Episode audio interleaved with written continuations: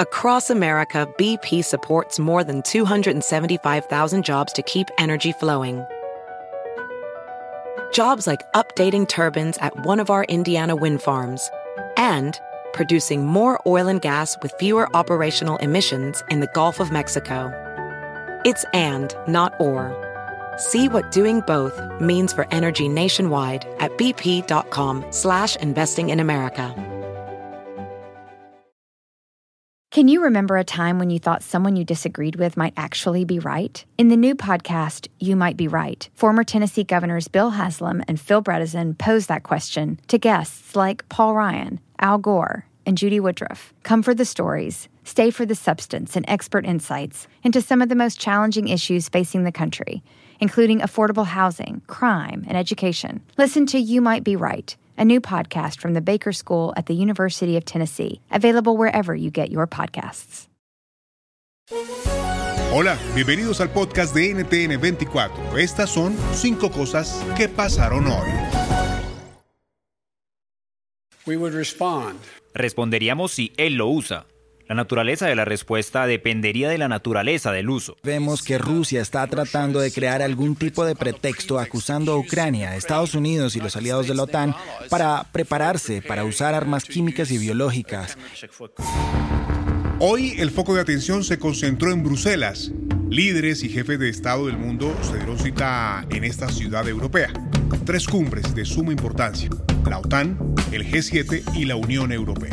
La apretada agenda estuvo marcada por la intervención del presidente de Ucrania, Volodymyr Zelensky, quien hizo una grave denuncia.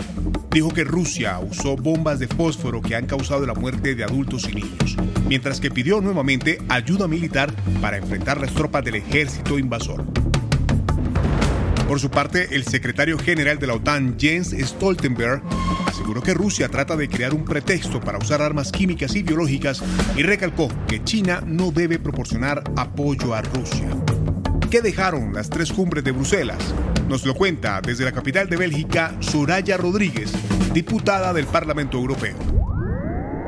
Hoy es un día ciertamente importante en eh, la capital de la Unión Europea, en Bruselas. Eh, cuando se cumple un mes de la guerra, ha habido reunión de la cumbre de la OTAN eh, con la presidencia de Biden, ha habido reunión del G7 y hay hoy, ahora y mañana un importante Consejo Europeo con los jefes de Estado y de Gobierno de la Unión Europea. Todo ello para reforzar una respuesta eh, sólida y basada en la unidad en la unidad con nuestros aliados, con la Alianza Atlántica y también en la unidad que la Unión Europea y los 27 Estados miembros están eh, demostrando desde el inicio de esta ilegal y criminal invasión de Rusia en Ucrania. Y tras su visita a Bruselas, Joe Biden viaja a Polonia, donde concluirá este viernes su gira europea. ¿Qué rol juega este país miembro de la OTAN? ¿Hay motivos para que se sientan más amenazados que otros países de la Unión? Lo cuenta Joseph Heisch, analista político, experto en seguridad y terrorismo. Eh, Polonia es un país, primero es un país aliado de Estados Unidos antes de que formara parte de la OTAN. Dos, Polonia está albergando casi el 70 al 75% de los refugiados ucranianos. Y tres, se supone que sí eh, eh, sale el señor Putin con la suya, invade a Ucrania, entonces están los países del, país, del, mar Báltico en amenaza de otra invasión. Las tres repúblicas bálticas, el hecho de que eh, Putin podría entrar a Polonia y ocuparla hasta el mar Báltico, dan por hecho caídas las otras tres repúblicas porque las tiene encerradas de los todos los lados. Polonia, por justificada razón, eh, tienen miedo de que sean ellos el próximo país en la lista de, de Putin. La tercera, en Estados Unidos murió a los 84 años la primera mujer en servir como secretaria de Estado estadounidense. Madeleine Albright, falleció a causa de un cáncer. Nacida en Praga, emigró como refugiada a los Estados Unidos, ocupó el principal cargo diplomático en 1996 durante la administración del demócrata Bill Clinton, quien destacó su apasionada fuerza en favor de la libertad y la democracia. ¿Qué legado diplomático dejó Madeleine Albright a los Estados Unidos? La reseña con el analista político Juan Carlos Hidalgo.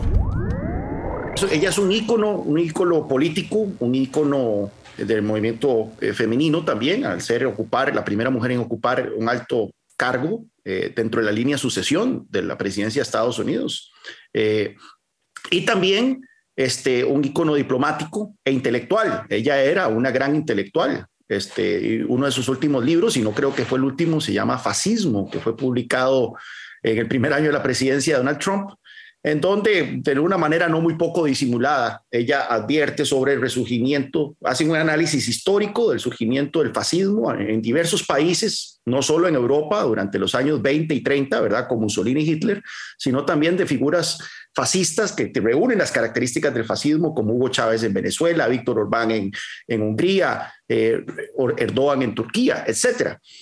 O sea, era una gran académica, o sea, una figura, como digo, totémica dentro de la política estadounidense.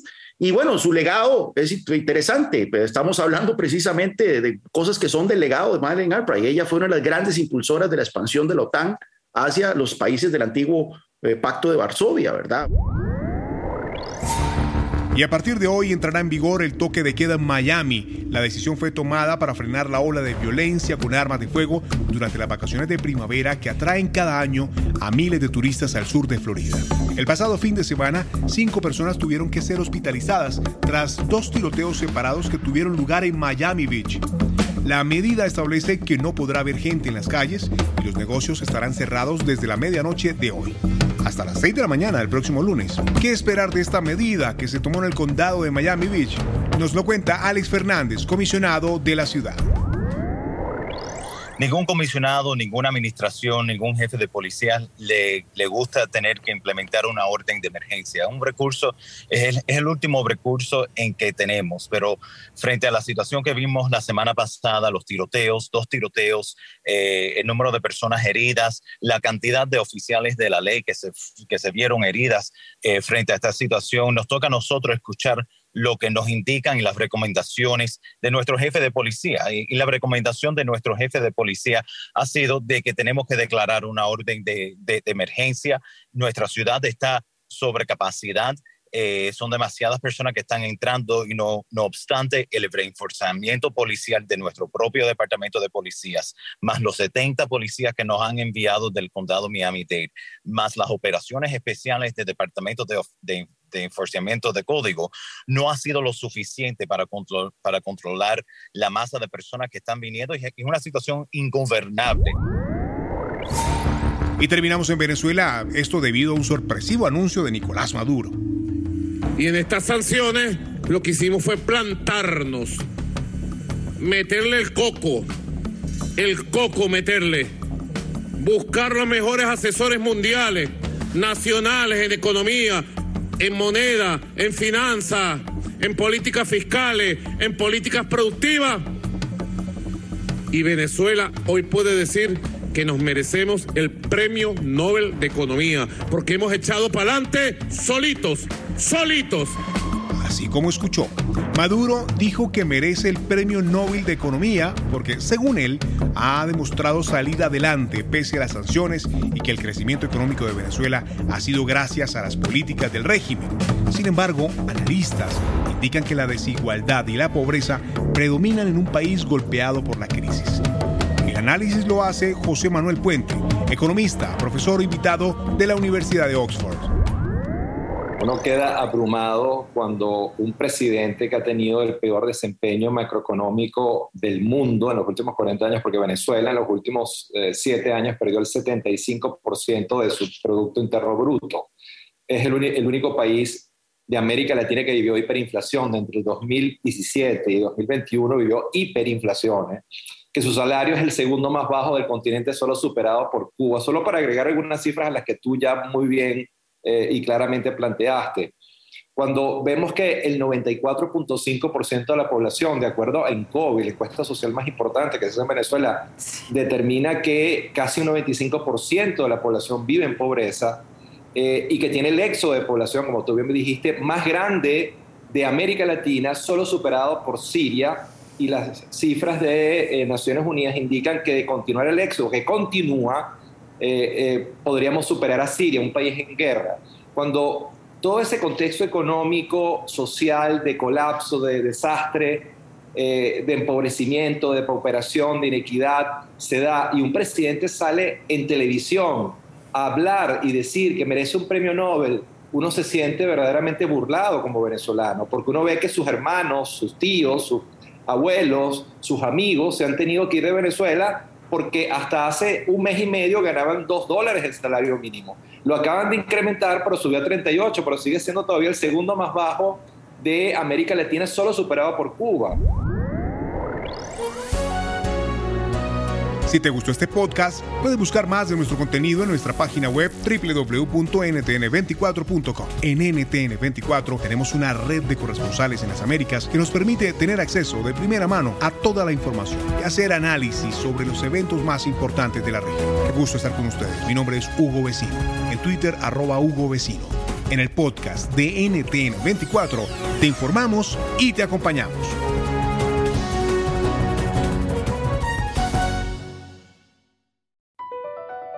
BP added more than $70 billion to the U.S. economy in 2022 by making investments from coast to coast.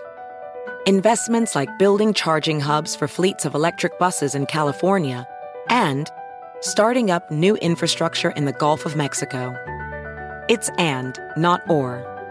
See what doing both means for energy nationwide at bp.com slash investing in America. When it comes to listing your home for sale, everyone and their mom has advice. Oh, honey, who's going to want to buy this place? On a cul de sac? It's literally a dead end. But for professional advice, a REMAX agent actually knows best. Let's start with a neighborhood analysis. I've been seeing lots of buyers looking to move here. REMAX is the most trusted name in real estate. Visit REMAX.com or download the REMAX app to find the right agent. The right agent can lead the way. Based on 2022 BrandSpark American Trust Study, each office independently owned and operated.